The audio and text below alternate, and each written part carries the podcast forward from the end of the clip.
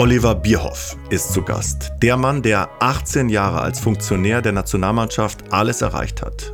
Der Mann, der zuvor 17 Jahre als Mittelstürmer europäische Spitzenclubs und den DFB mit Toren beschenkt hat. Er spricht über den unglaublichen Zusammenhalt zwischen ihm, Jogi Löw und Hansi Flick und verrät, wieso die beiden seine Vertragsverlängerung als Bedingung für ihre eigene Zukunft beim DFB gemacht haben.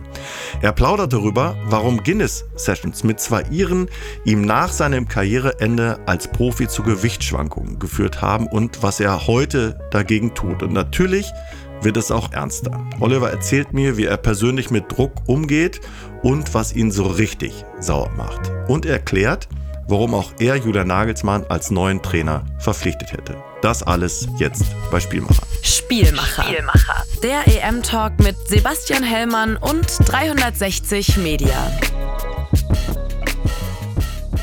In 10 Tagen ist Weihnachten und in 184 Tagen ist EM. Hier ist Spielmacher, der EM-Podcast. Wir wollen wissen, was kann Deutschland bei der Europameisterschaft 2024. Wir haben mit vielen Optimisten gesprochen und vielen Realisten, Spielern, Ex-Spielern und Trainern und Funktionären. Wir haben Lust auf Fußball und auf die EM und fragen heute Gast Nummer 9, ob ihm das auch so geht. Hallo Oliver Bierhoff. Sebastian, schön da zu sein. Ja, schön, dass du da bist. Ein großes Turnier ohne Oliver Bierhoff im Fußball. Das ist gewöhnungsbedürftig. Ja, ist für mich auch ein bisschen gewöhnungsbedürftig, richtig. Ich habe letztens mal darüber nachgedacht, seitdem ich dann 96 bei der EM war, habe ich eigentlich nur die EM 2004 als Verantwortlicher verpasst. Ansonsten war ich bei allen Turnieren dabei.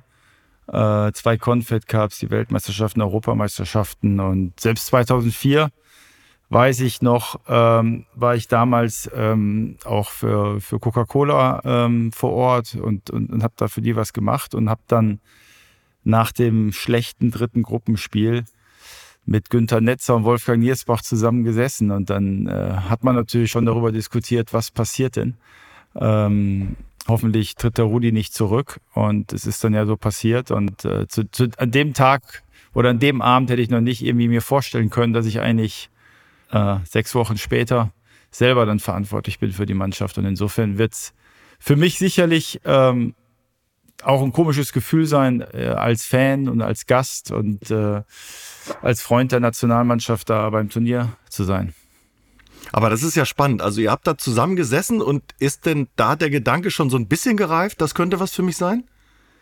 Äh, ich bin so Dinge immer schlecht, weil ich die wirklich viel vergesse. Äh, zuerst war man natürlich deprimiert und war einfach nur enttäuscht, ähm, sagen wir mal, über das gesamte Turnier und wie die Mannschaft aufgetreten ist.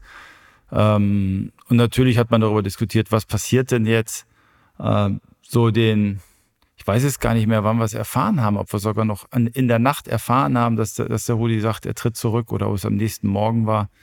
Aber ähm, es war natürlich schon auch so ein bisschen Ratlosigkeit da. Wie wollen wir denn jetzt weiter vorgehen ähm, nach dieser enttäuschenden EM? Wobei Wolfgang Niersbach noch nicht, ich glaube, er war noch nicht in der verantwortlichen Position beim DFB, sondern er war halt bei der WM 2006 und also beide hatten das natürlich auch unter dem Aspekt gesehen, äh, hey, wir wollen eigentlich für die WM 2006 eine tolle Mannschaft haben und wollen die Begeisterung wecken. Hm. Und dann ist äh, man irgendwann auf Oliver Bierhoff gekommen, ähm, glücklicherweise. Hast du Lust auf die Europameisterschaft 2024? Ja, Lust habe ich auch, auf jeden Fall. Ne? Das ist, äh, nur weil du es vorher gesagt hast, das, das Witzige ist ja auch, weißt du eigentlich, wer die erste Person war, der meinen Namen genannt hat? Äh, bei, bei, um dich ins Gespräch zu bringen, 2004? Ja. ja. Äh, nein, das weiß ich Kommst nicht. Kommst du wahrscheinlich nicht drauf. Nein, das Karl-Heinz Rummenigge. Aha, okay. Karl-Heinz Rummenigge, der war der Erste, der so mal gesagt hatte, ja, so, ein, so eine Person wie Oliver wird da eine Rolle spielen. Insofern ist das immer ganz, äh, ganz charmant, wenn ich ihn dann immer noch jetzt hin und wieder mal treffe oder spreche, dass ich dann immer auch daran denke, dass er das ja äh, damals so gesehen hat.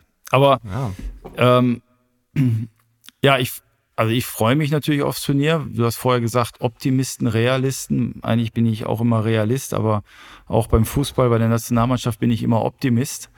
Und das ist eigentlich meine Grundeinstellung, weil ich einfach glaube, dass, ähm, dass so ein Turnier Energien freisetzen kann, auch Dinge entstehen können innerhalb einer Mannschaft, ähm, die bei einer EM im eigenen Lande nochmal ganz besonders sind. Das ist halt diese Psychologie Wenn du weit von zu Hause weg bist, ist vielleicht immer das Risiko eher da, dass du dich verlierst. Aber im eigenen Land ist, glaube ich, jeder reißt sich da voll zusammen und äh, die Qualität ist ja da, dann im Turnier auch weit zu kommen, äh, alles zu erreichen.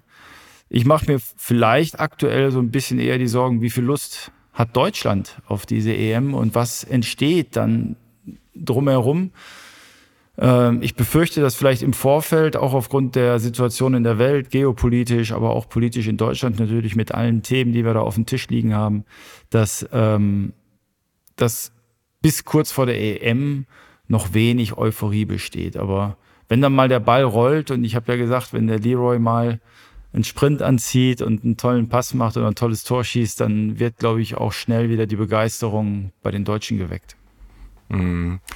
Die Menschen sehnen sich ja nach Ablenkung. Also du hast die anderen Themen schon angesprochen. Ne? Sie, sie, sie brauchen ja so ein bisschen Zerstreuung. Äh, jetzt haben wir im März ja noch die beiden Spiele. Wird es danach besser oder eher andersherum? Ich meine, wir hatten ja auch schon beides in der Vergangenheit. Ne? Also ja. die Gegner sind jetzt stark. Was glaubst du? Ähm, ich glaube, dass die deutsche Mannschaft sich mit starken Gegnern leichter tut. Das hat man ja auch beim letzten Spiel gegen Frankreich gesehen. Ähm, dass es immer ein bisschen unangenehm ist, gerade auch gegen Mannschaften, die natürlich auch taktisch zu, äh, zugelegt haben, die, die einfach auch gut verteidigen können, ähm, selber dann das Spiel zu machen. Ähm, das war auch schon, wo ich noch verantwortlich war, hatte man häufig das Gefühl, wenn dann die ersten Dinge nicht gelingen, verliert man so ein bisschen den Faden, verliert ein bisschen den Zusammenhang und auch, auch die Ruhe, äh, das Ding 90 Minuten auszuspielen. Ich meine, das ist vielleicht der Unterschied so ein bisschen auch gegenüber früher. Wir haben ja auch nicht so tolle Länderspiele gehabt, wenn ich nur daran denke, aber irgendwie hattest du bei deutschen Mannschaften schon das Gefühl, die treiben es bis zur 70., 80. Minute und dann, dann haben sie immer noch die Geduld, das dann halt in der 82. Minute ein bisschen dreckig für sich zu entscheiden. Ähm, aber was das Turnier angeht, war es eigentlich auch immer so, dass ich vor jedem, in jeder Vorbereitung, wenn ich gefragt wurde, wo geht die Reise hin, ist es eigentlich so, Deutschland will und muss eine Rolle im Turnier spielen. Ich glaube, wir tun gut daran, der Mannschaft nicht zu viel äh, wir, Druck aufzuerlegen. Der Druck ist ja schon eh groß genug, aber den Druck so ungefähr, ihr müsst jetzt Europameister werden. Ich würde sogar eher, eher, eher äh, flach halten und sagen, Leute, ähm, wir, wir haben gesehen, die letzten Jahre waren nicht einfach. Äh, wir haben Qualität, wir haben Möglichkeiten, wir müssen aber von Spiel zu Spiel denken. Weiter kann man gar nicht schauen. Und ähm, dann ist jedes, beginnt jedes Turnier neu. Da kannst du meinetwegen im März noch schlecht gespielt haben oder gut gespielt haben. Das ist dann einfach eine neue Phase. Auch, weil das ja eigentlich die einzige Phase ist, wenn Julian Nagelsmann auch ähm, die Mannschaft mal länger zusammen hat, mit ihr trainieren kann. Mhm. Ja, also wenn ich dann jetzt nach dem letzten Spiel hatte man ja gemerkt, wie er ähm, auch wie er frustriert war und, und Dinge äh, richtig analysiert hat.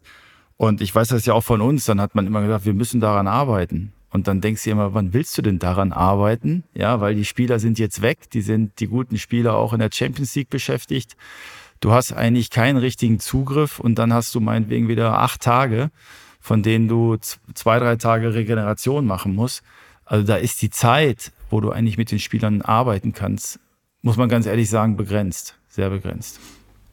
Ja, und vor allem, weil man ja weiß, dass Julian Nagelsmann ist ein Perfektionist, der würde am liebsten sofort weitermachen und an den Defiziten schrauben. Das kann er nicht. Also ich glaube, du hast gesagt, du gehst ins Stadion und mhm. äh, oder auch mal ins Stadion und bist dann Fan. Kannst du dir ungefähr ausmalen, wie das dann wird? Hoffentlich jubelnd. Ich weiß noch gar nicht, also ich habe mir jetzt über ein äh, äh, wir haben ja als ehemalige Nationalspieler die Möglichkeit, Tickets zu kaufen, habe ich schon mal zwei fürs Eröffnungsspiel äh, gekauft. Ähm, ich sag mal, Ticket wird, glaube ich, kein Problem, dann da reinzukommen und äh, ja, man fiebert einfach mit, weil es für die Stimmung im, Mann, im, äh, im Land wichtig ist, aber 18 Jahre mit dieser Mannschaft und auch als Spieler war ich ja noch, ähm, war ich ja auch sechs, sechseinhalb Jahre dabei. Das ist, äh, da, da ist natürlich eine starke Verbindung und das ist für mich immer noch Deutschlands liebstes Kind, äh, Deutschlands wichtigste Mannschaft. Ähm, schade, dass wir in den letzten vier Jahren das nicht, sagen wir mal, mit Leistung untermauert haben, aber äh, ich glaube einfach, dass ähm, das sieht man ja immer auch, welche Diskussionen rund um die Mannschaft gelaufen sind, auch wie eine Bewertung ganz anders verlaufen ist. Ja, also was, wenn die Nationalmannschaft was gemacht hat, war es ganz anders, wie wenn es eine Vereinsmannschaft gemacht hat. Ähm, äh, insofern sieht man, dass das schon eine Bedeutung auch für die Menschen hier hat. Und äh, da hoffe ich natürlich, dass wir die Deutschen wieder nicht enttäuschen. Mhm. Ja, wir sind ja dann alle Deutschland. Das ist ja auch irgendwie ein ganz cooles Gefühl, finde ich, bei, bei so großen Turnieren und noch mehr, ja. wenn wir an 2.6 denken, äh, wenn das bei uns, also in, in unserem Land stattfindet. Wie reagieren die Leute auf dich, wenn du ins Stadion gehst oder gut. überhaupt so? Also sagen die Mensch, Oliver, gut gemacht. Ähm, wie ist das so jetzt? Sagen wir, super, super, Oliver. Äh, nee ich muss sagen, ähm, das war eigentlich die ganze Zeit, auch die ganzen 18 Jahre schön. Es gab ja auch mal schwierigere Zeiten. Es gab auch mal Zeiten, wo man in Schlagzeilen war, äh, wegen Verhandlungen oder wegen anderen. Also es hat mich eigentlich nie einer beschimpft. Es hat mich nie einer blöd angesprochen.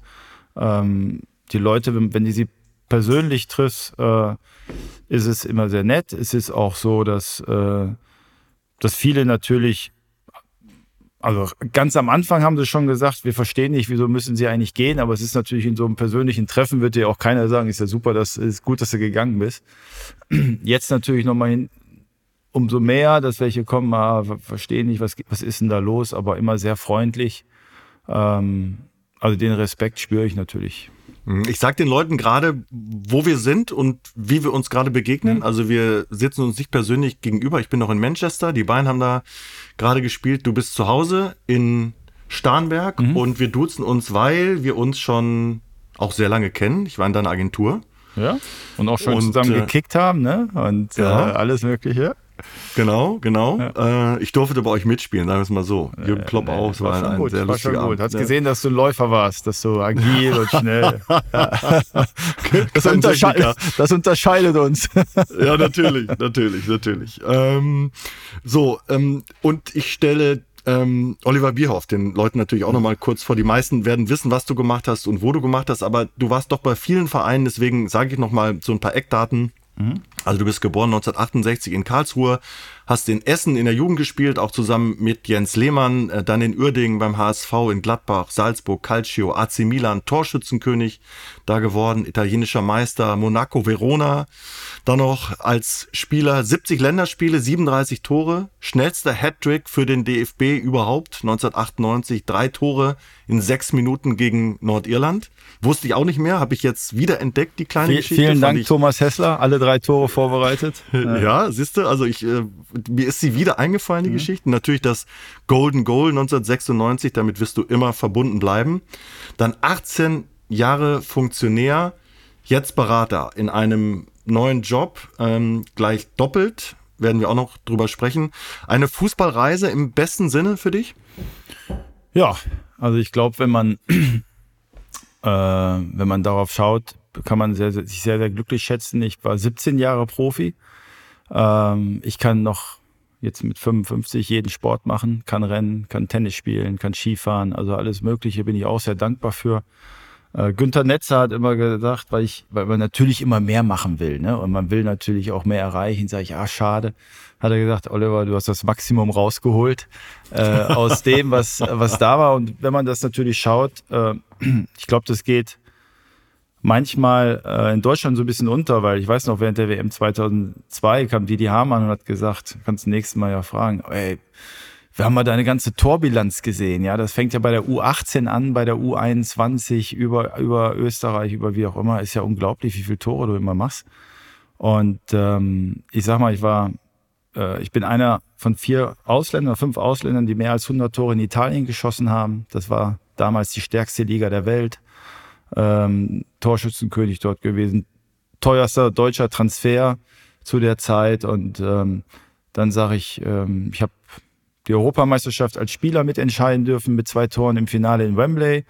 Als äh, Manager durfte ich da die, die WM in Rio im Maracanã gewinnen. Also ich glaube, da kann man wirklich dankbar sein und das war eigentlich ganz interessant, weil ich natürlich auch jemand bin, das weißt du, der ehrgeizig ist, der gerne gewinnt, der auch immer wieder Ziele sich setzt. Äh, jetzt in diesem Über, in der Übergangsphase habe ich mich natürlich mit vielen Menschen unterhalten und äh, ein ehemaliger Vorstand hat mir dann gesagt, Oliver, aber guck mal, was du alles erreicht hast. Das sind jetzt ja auch 35 Jahre.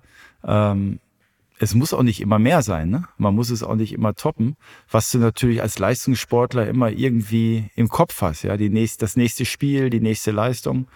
Und da wird einem schon bewusst, dass man sich sehr glücklich schätzen darf. Und ich habe vorher gesagt, ist die wichtigste deutsche Mannschaft. Also ich finde es echt am, am, am, am tollsten, so eine Nationalmannschaft bei so großen Turnieren, wenn ganz Deutschland hinter dir steht. Und wir haben ja schöne Zeiten gehabt. Ne? Und äh, jetzt sage ich es hier auch nochmal, nicht nur bis 2014, sondern bis, bis März 2018, ja, wo wir noch den 2017 den Confed Cup, Cup gewonnen, gewonnen ja, haben. 2018 haben wir im März gegen Spanien gespielt. Da waren alle begeistert von zwei Mannschaften, die, die, die unglaublichen Fußball spielen. Ähm, also so eine lange Zeit da oben mit, mit, mitspielen zu dürfen, war schon toll. Hm. Ja. Ich finde, es geht ja immer so ein bisschen um auch um Balance, ne? um Gelassenheit. Also wie, wie schaffst du das, bei all dem Ehrgeiz mhm. auch die Phasen zu haben, wo du dich so ein bisschen, äh, wo du es genießt, sagen wir es mal so? Ja, äh, Disziplin. man muss sich dann disziplinieren, weil man natürlich, äh, äh, das weiß, glaube ich, jeder, der manchmal auch in so einem Hamsterrad ist, wenn auf einmal Ruhe einkehrt, dann äh, hast du trotzdem den Effekt natürlich irgendwie, dass du wieder was machen willst. Äh, ich versuche zwar schon so, mir auch immer bewusst zu werden und, äh, und auch irgendwie ähm, rational das auch zu setzen, zu sagen, komm, äh, das ist auch schön, aber mit Sicherheit bin ich jetzt niemand gewesen äh, und so habe ich auch die letzten Monate bin ich auch äh, habe hab ich auch gestaltet, der dann jeden Tag golfen geht und äh, dann noch äh, irgendwo einen Kaffee trinken geht und abends noch mit Freunden Bierchen trinken geht. Das mache ich immer gerne. Und die Freunde und Familie sind mir sehr wichtig. Äh, die, das, das pflege ich auch. Aber ich habe halt immer wieder andere Dinge im Kopf. Mhm. Andere in Starnberg gehen auf fremde Dächer und sägen irgendwie Holzbalken ab. Ja, genau, das also. ist dann gefährliches Pflaster hier. Absolut. Äh, du bist äh, immer noch äh, aktiv und ehrgeizig, was Sport angeht. Ähm, Größe 1,91, Gewicht hältst du? Bist du fit? Gewicht halte ich, ja, ja. Habe ich, das war eigentlich auch so eine, weil du magst ja, glaube ich, auch gern so Geschichten, aber ich, ich habe äh, 2003 meine Karriere beendet und hatte noch einen Anschlussvertrag mit Nike mit denen ich ja zehn Jahre zusammen war. Und ähm, dann bin ich nach Oregon, Portland zu dem Headquarter äh, und habe dort mich mal einführen lassen, das Unternehmen kennenlernen wollen, war vier, fünf Tage da mit zwei Iren, die mich jeden Abend in den Pub geführt haben. Und ich glaube, ich habe jeden mhm. Abend, ich weiß nicht, fünf, sechs, sieben Guinness getrunken. Und irgendwie nach einer Woche habe ich, hab ich schon gemerkt, oh, der Bauch äh, nimmt zu und äh, das, also als Leistungssportler hat mir das überhaupt nicht gefallen. Und seitdem habe ich es eigentlich immer geschafft. Also seit ich aufgehört habe, das Gewicht zu halten, das geht mal zwei Kilo hoch. Aber wenn das mal zwei, drei Kilo hochgeht, dann versuche ich halt wieder direkt irgendwie gewisse Dinge einzugrenzen. Und da hat mir sicherlich A, die, die, die Sportlerkarriere geholfen, aber auch äh, Italien, weil du halt ähm, in Italien sehr gesund isst ich bin also vom Österreich, von Salzburg, da habe ich glaube ich vier Kilo mehr gewogen, äh, weil es halt schöne Mehlspeisen gab und das Kaffeehaus und noch eine, eine Sachertorte nach G. Ne? Äh, kam ich halt nach Italien, da gab es dann halt gedünstetes Gemüse mit Olivenöl. Ja? Und äh, weil ich ja elf Jahre dort war, habe ich mich natürlich daran sehr schnell gewöhnt und äh, wichtiger als Sport ist dann eigentlich noch Essen, um die Figur zu halten. Hm, also 90 Kilo plus minus zwei. 89 plus minus 2. Okay. Eher plus 2, minus wird immer schwieriger. Dann bin ich besorgt, wenn ich Minus. Wenn ich Minus habe, dann sage ich, jetzt hast du zu wenig Krafttraining gemacht. Ne? Äh, insofern äh, so rum. 90, 90 ist eine gute Zahl. Äh, ich habe jetzt schon meine Weihnachtsfigur. Also ich muss darauf achten, dass ich dann irgendwann ja, im Januar wieder ein bisschen, bisschen, bisschen mehr Sport mache. Ja, du, hast, äh, auch so du hast den Vorteil, du hast so ein schlankes Gesicht. Bei mir, und das ist Ach auch so, mein Vorteil, ja. Ich krieg, äh, wenn ich zunehme, kriege ich direkt eine dicke Kiste und dicke Backen. Und das sieht man dann relativ schnell insofern. Und wir sind ja auch eitel, so fair muss man ja, ja auch sein. Ne? Und äh, versuchen dann natürlich unser Gewicht zu halten. Bist du dann eigentlich auch so ein Kaltschwimmer? Du hast den See ja direkt vor der Tür. Mhm. Das ist ja jetzt der neue, der neue Trend, dass die Leute bei, bei 10 Grad 10 Minuten, bei 9 Grad 9 Minuten. Ist das was für dich? Also für mich ist nichts, aber ähm, nee. kommt das vor? Ich überlege mir das auch immer wieder. Marco Bode hat mir das letztens erzählt, dass er das gemacht hat. Und ich glaube, äh, vier oder fünf Minuten ausgehalten hat. Äh, an sich ist es, glaube ich, eine super Sache.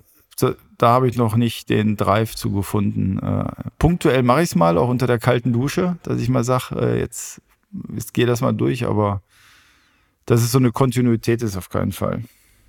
Gut, also dass Oliver Bierhoff ein Loch ins Eis schlägt im Starnberger ja. See und dann eintaucht, können wir im Moment noch äh, mhm. ausschließen in jedem Fall. Weil bald Weihnachten ist, ähm, vielleicht auch mal kurz, wie du das so machst. Hast du schon mal Weihnachtsmann gespielt für, für Kinder oder für deine Kinder, so ganz klassisch? Ähm, nee. Also das, äh, ich weiß nicht, ob ich mal für einen Verein, ob wir das mal gemacht haben. Ich glaube, da habe ich es einmal gemacht. Ich weiß nicht sogar, ob es der AC Mailand war, dass man so ein Kostüm hatte und im Kinderheim war. Aber äh, sonst bisher nicht, nee. Bist du denn jemand, der gerne schenkt und großzügig ist? Ja, also es ist, äh, ich bin jetzt nicht so derjenige, der dann, ähm, der wahnsinnig viel Wert drauf weht, legt. Also ich finde eigentlich eher so kleine Mitbringsel und jemand, der mal kurz dran denkt, viel besser, als wenn man jetzt sagt, okay, du hast Geburtstag und dann ist es ja nicht normal oder Weihnachten. Aber so Aufmerksamkeiten sind schon, schon schön und, ähm, und jemandem eine Freude zu machen, auf jeden Fall.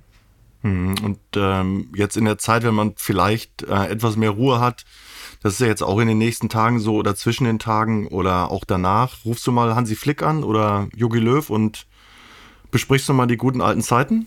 Na, ja, also generell bin ich ja keiner, der dann so, äh, auch kein Freund davon, in alten Zeiten zu schwelgen, in dem Sinne, oh, war das alles toll und jetzt so schlecht. Aber wir haben natürlich weiter immer Kontakt gehalten auch mit dem Hansi ähm, natürlich, aber auch mit dem Yogi, Andi Köpke, Markus Sorg, Thomas Schneider zuletzt, der ja in Belgien ist. Ähm, also da ist natürlich eine große Verbundenheit da. Wir wollten uns eigentlich auch vor Weihnachten mal treffen, aber wie das dann so ist, ne? irgendwie jeder hat seine Programme und seine Abläufe. Ähm, aber das habe ich schon nochmal vor, dass wir da mal zusammenkommen, weil uns natürlich un unglaublich viel verbindet und wir so eine tolle Zeit gehabt haben, weil, weil ich glaube, das war auch ein wichtiger Aspekt des Erfolges, die Geschlossenheit in diesem engen Team, im Trainerteam. Nicht nur, dass wir viel Freude und Spaß miteinander hatten, sondern wir waren einfach loyal zueinander und haben trotz der unterschiedlichen Charaktere ähm, immer wieder den anderen respektiert und äh, akzeptiert.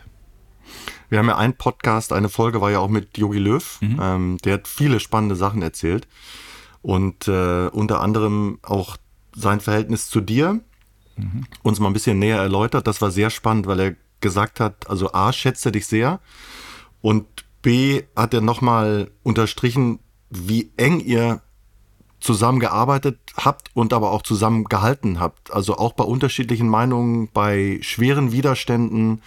Äh, das war für ihn außergewöhnlich. Kannst du das erwidern oder vielleicht kurz erläutern? Ja, ist ja immer wieder so. Man ist, und das finde ich ja wichtig im Team, habe ich ja vorher gesagt, wir sind auch unterschiedlich und unterschiedlicher Meinung. Ich glaube, die Stärke war, dass jeder seine Rolle gut kannte. Ähm, ich war immer so ein bisschen Advocatus Diaboli. Ich habe dann immer so kritische Fragen gestellt, bis zu einem Punkt, wo du sagst, jetzt musst du aufpassen, dass es nicht immer zu nervig wird. Aber ich glaube, die Trainer haben das auch immer ganz positiv empfunden, weil wir uns gegenseitig so ein bisschen angestoßen haben. Aber wir haben uns halt von außen nicht auseinander dividieren lassen, sowohl innerhalb des Verbandes wie auch äh, mit den Medien. Ähm, und ähm, das gab es eigentlich zu jedem Fall, so dass man immer gemerkt hat, natürlich auch während dem Turnier, ja, du merkst ja in solchen Situationen, wer rückt von dir weg, wer guckt gerade nach dem Notausgang, wer ist, wer ist bei dir, auf wen kannst du zählen. Und wir haben ja eigentlich bei vielen Turnieren, 2010 angefangen, auch 2012, 2014, irgendwie immer Momente gehabt, wo du auch in der Vorrunde hättest ausscheiden können. Ja, und dann kippt sowas. Ja, und dann merkst du natürlich direkt, das merkst du auch im Betreuerstab oder wie auch immer, wer sichert sich da gerade ab, wer distanziert sich und wer steht zusammen. Und wir standen immer zusammen und wussten, entweder machen wir es gemeinsam oder nicht. Und für mich war es, äh, um nur mal die Loyalität auch von den Trainern zu zeigen, wir haben äh, blöd, dass man sich daran erinnert, 2010 ja diese ähm, misslungenen Vertragsgespräche mit dem DFB gehabt und sind dann ja in die WM gegangen. Da gibt es eigentlich ganz zwei nette Anekdoten, ähm, dass wir 2010 dann in die WM gegangen sind ohne Vertrag.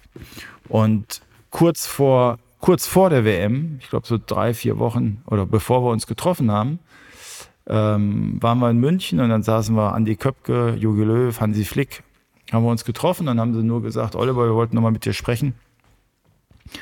Ähm, der DFB hat uns gesagt, äh, sie möchten mit uns die Verträge verlängern, ja, aber äh, mit dir wollen sie nicht verlängern. Ja, das machen sie nur, wenn ich nicht mitmache. Und da haben sie gesagt, sie machen es nicht. Ja, und das mhm. muss man sich mal vorstellen. Ja, also sie hätten ja easy sagen können, okay, das muss man jetzt dann irgendwie so akzeptieren. Aber sie waren dann sehr geschlossen und haben gesagt, entweder machen wir es gemeinsam oder nicht.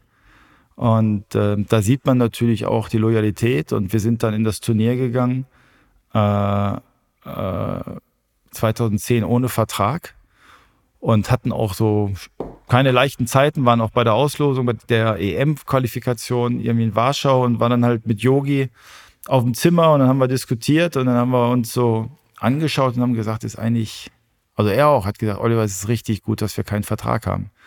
Weil du gehst in so ein Turnier ohne, ohne ein Gewicht etwas zu verlieren, sondern weißt nur, ey, wir müssen es gut machen und wenn es gut läuft, dann, äh, dann sehen wir natürlich, äh, wie es weitergeht, aber darüber machen wir uns auch gar keine Gedanken. Und in solchen Momenten spürst du natürlich auch, ähm, genauso wie, glaube ich, auch ich, die Trainer, auch Jürgen Klinsmann vorher innerhalb des DFBs immer versucht habe, zu verteidigen, zu positionieren, gerade zu rücken, dass da dieses Vertrauen einfach blind da war. Hm, und diese Wagenburg-Mentalität, nenne ich es jetzt mal, schon eine häufig benutzte Vokabel, aber das passt ja da auf jeden Fall 2010. Alle oder keiner, habt ihr das, euch das vorher überlegt oder ist das dann an dich rangetragen worden, dass die anderen gesagt haben, ohne Oliver machen wir das nicht? Ja, die Trainer haben es mir gesagt.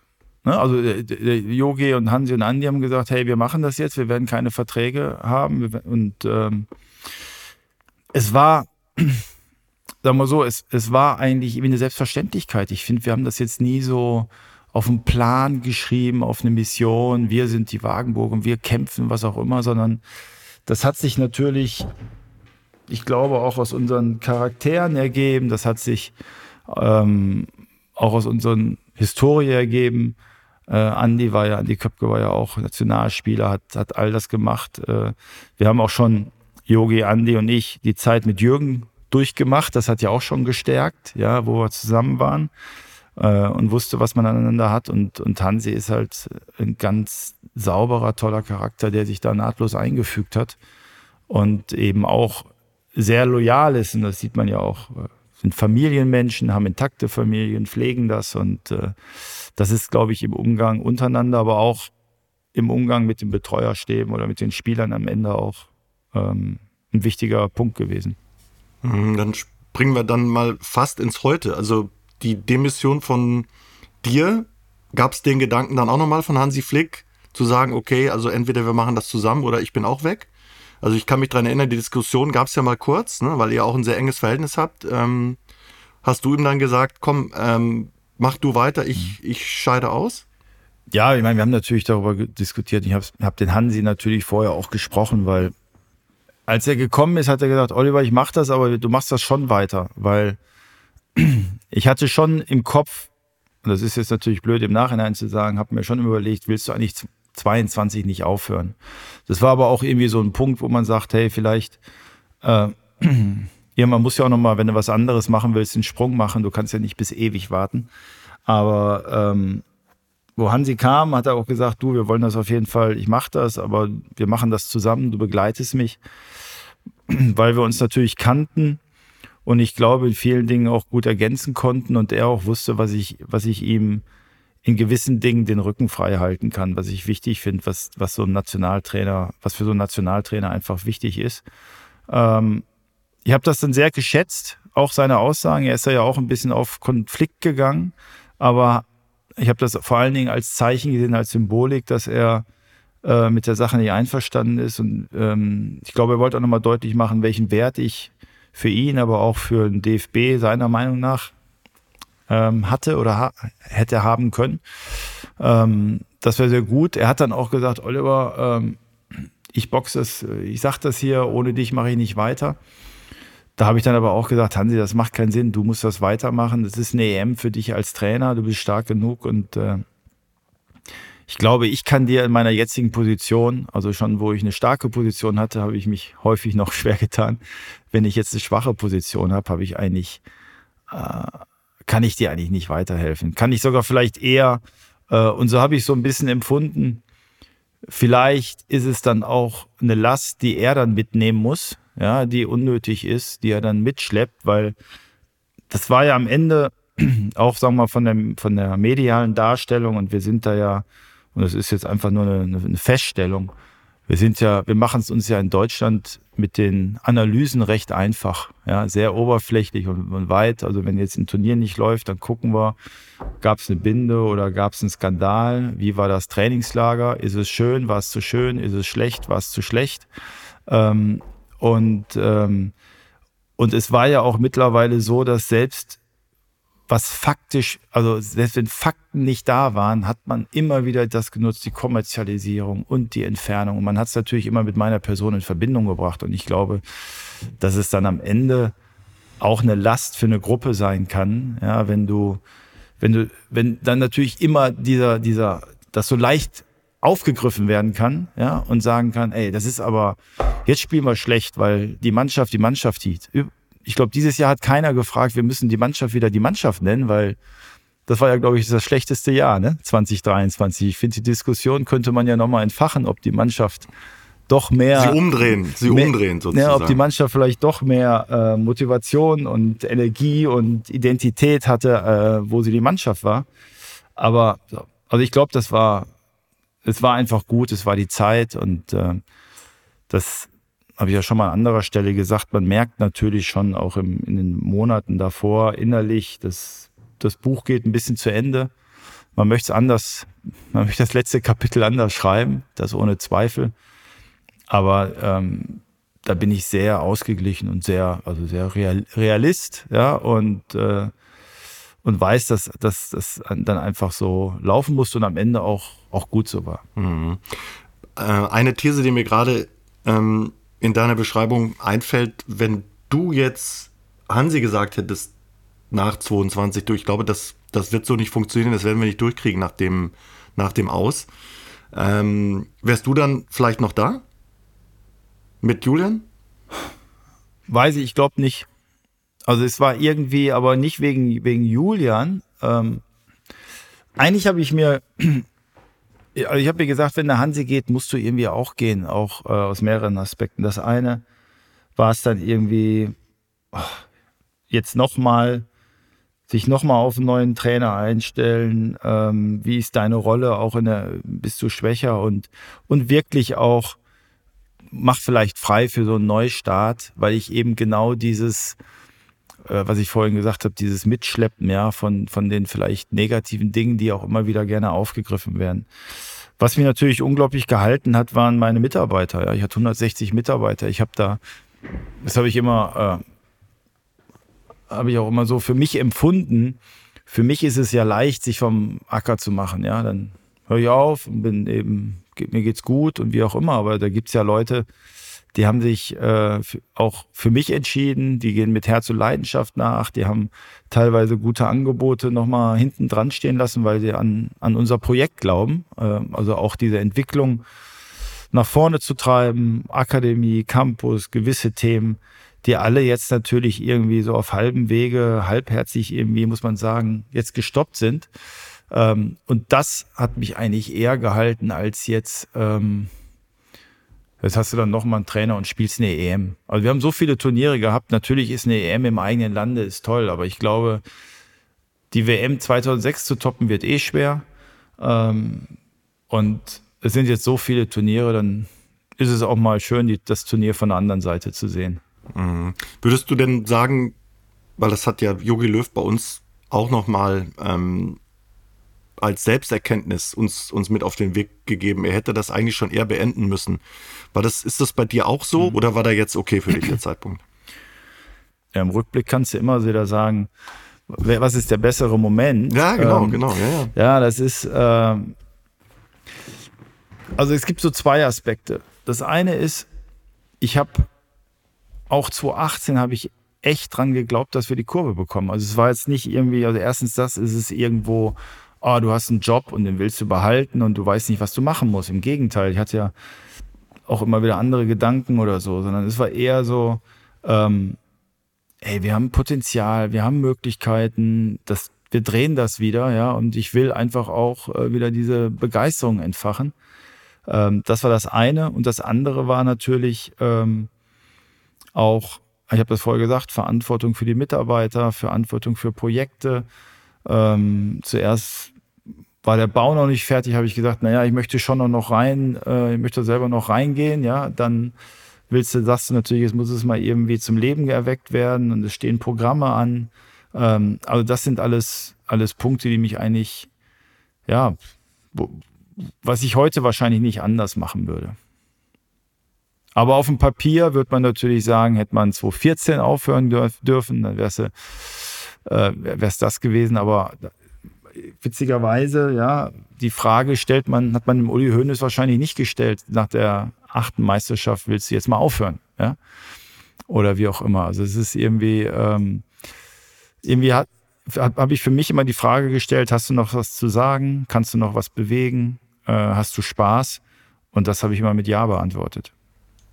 Aber ähm, das ist ja super spannend, finde ich, so deine, die, die Innenansicht jetzt auch so von mhm. dir. Ne? Also ähm, du musst dich ja immer für ganz viele Dinge rechtfertigen. Also du warst progressiv, du hast äh, diesen Campus nach vorne gebracht und auch gebaut. Also wenn man progress progressiv ist, muss man auch Dinge aushalten. Ne? Das, das ist ja einfach so. Und wenn du jetzt auf Rudi Völler blickst, äh, als Beispiel, ne? es gibt nur einen mhm. Rudi Völler, der wird von jedem umarmt. Äh, das ist der Fußballheld der Nation. Jeder mag ihn. Denkst du, ach Mensch, oder ich denke mal manchmal so, wie, wie macht er das? Das ist ja wirklich toll. Ne? Also der, der ähm, wird geliebt. Äh, möchtest du, dass das bei dir auch so ist? Ne? Also habe ich mich mal gefragt. Ne? Wie, wie, wie würde deine Antwort darauf äh, ausfallen? Also bist du jemand zum Umarmen? Hättest du auch gern, äh, dass die Leute singen, es gibt nur einen Olli Bierhoff? In Italien haben sie es sehr lange gesungen, in Deutschland mal eine Zeit lang mit einem sportlichen Erfolg, aber ich glaube, es gibt so Leute, die haben auch eine gewisse Art an sich. Ähm, ich finde, Hansi gehört auch dazu. Den Hansi magst du. Und ich sage immer, ähm, die auch in Uwe Seeler, ja, war auch so, die tragen natürlich auch mit ihrem Verhalten dazu bei, auch mit dem, was sie geleistet haben, in der Art, wie sie umgehen.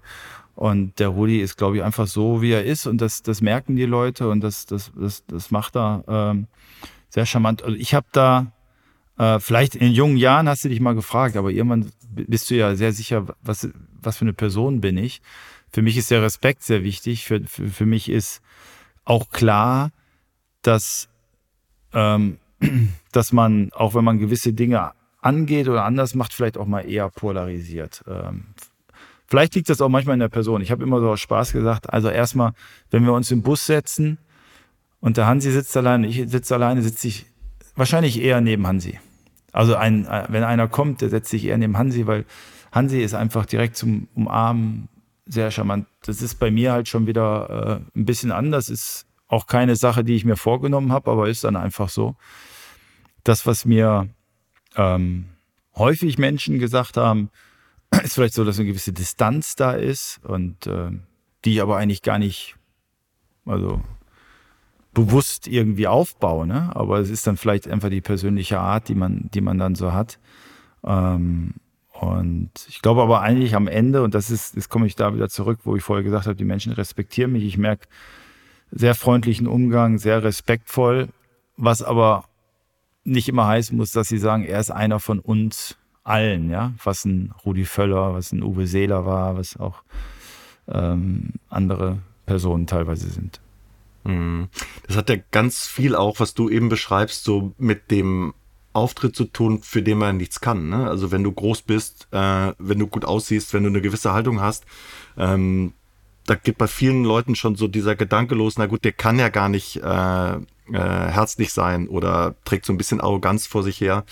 Äh, also das kann ich schon total ja. nachvollziehen. Und dieser Satz. Du weißt ja von unseren Abenden, dass es nicht so ist, ne? Ja, natürlich nicht. Ne? Ganz im Gegenteil. Das, das wollte ich jetzt sagen. Also du bist weder distanziert, du bist ein sehr, sehr fröhlicher, ähm, äh, aber auch, äh, und das schätze ich auch, sehr ein sehr nachdenklicher Mensch, der sich um viele Dinge äh, kümmert und sie hinterfragt und äh, daraus dann auch wieder seine Schlüsse zieht, um Dinge besser zu machen und nach vorne zu bringen. Ne? Und ich glaube, mhm. dass man da auch äh, in gewissen Phasen etwas einsamer ist, weil viele Leute eben so sehen, wie du es eben beschrieben hast. Sie sagen, komm, äh, das reicht ja, ich muss nicht mehr machen. Ne? Also ich komme gut aus. Ich habe mhm. äh, viele Leute, die mir zustimmen, aber das muss dann jeder eben für sich entscheiden. Aber dieser Satz, ich, ich möchte nicht geliebt werden, sondern respektiert, das hat ja mal ein großer, schlauer Mensch gesagt, den würdest du für dich schon ähm, ich will nicht sagen als Lebensmotto, aber doch, doch so für deine berufliche Geschichte, das könntest du unterstreichen, ne?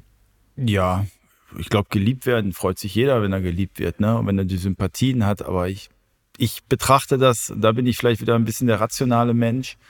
Ähm, die Menschen lieben dann ja eher eine Fantasiefigur, eben einen Fußballer, ja, oder einen Trainer oder was auch immer, aber nicht dich als Person. Also das, glaube ich, hat mich immer, immer recht gut auch vor, vor, sagen wir mal, Tieffällen bewahrt, dass ich sehr stark zwischen diesen beiden Welten differenziere. Ja, ich habe also einmal den Zirkus Fußball, ja, und da, da, da funktionieren die Dinge und da muss man auch Sachen akzeptieren und äh, aber den Kosmos Privatperson, Privatleben, da ist man halt, es ist halt ganz normal und da, da hat man halt einen ganz anderen Umgang und da sind einem die Dinge halt wichtig, ähm, dass da eben vor allen Dingen auch ja, die Liebe, die Freundschaft, die, äh, das Vertrauen, die, die, die Loyalität ist. Ne? Was ich jetzt zum Beispiel in anderen in anderen Bereichen, gerade wenn es im Berufsleben ist, weißt du einfach, und das finde ich, habe ich immer gesagt, wenn du in solchen Positionen bist, musst du leisten. Und wenn du nicht leistest, brauchst du dich nicht beschweren. Also braucht keiner Mitleid haben, dass wenn man dann keinen Erfolg hat, dass man dann irgendwie gehen muss. So ist das nun mal. Mhm.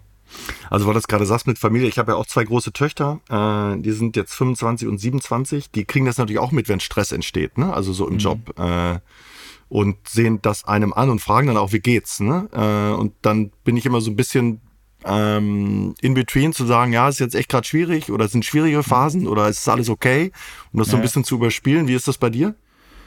Ist bis jetzt an den Mädels vorbeigegangen, so ein bisschen. Die merken natürlich äh, so, ich bin schon jemand, der Dinge auch mit sich gut alleine erstmal ausmachen kann und versucht, sie nicht zu sehr nach Hause zu tragen. Es ist dann ja auch wieder, ein, natürlich bist du dann mal vielleicht nachdenklicher oder müder, aber ähm, wir haben es eigentlich zu Hause geschafft, äh, das Thema Beruf und Fußball so möglichst irgendwie auszugrenzen. Also es ist jetzt nicht so, dass es ein Tabuthema ist, ja, oder so wie eine Regel, wir dürfen hier nicht über Beruf sprechen, aber äh, es ist halt kein, kein Hauptthema und die Familie hat auch nie in dieser, in, sag mal, in, dies, in diesem Fußballglanz ist, ist sie irgendwie aufgegangen oder hat, hat da gelebt.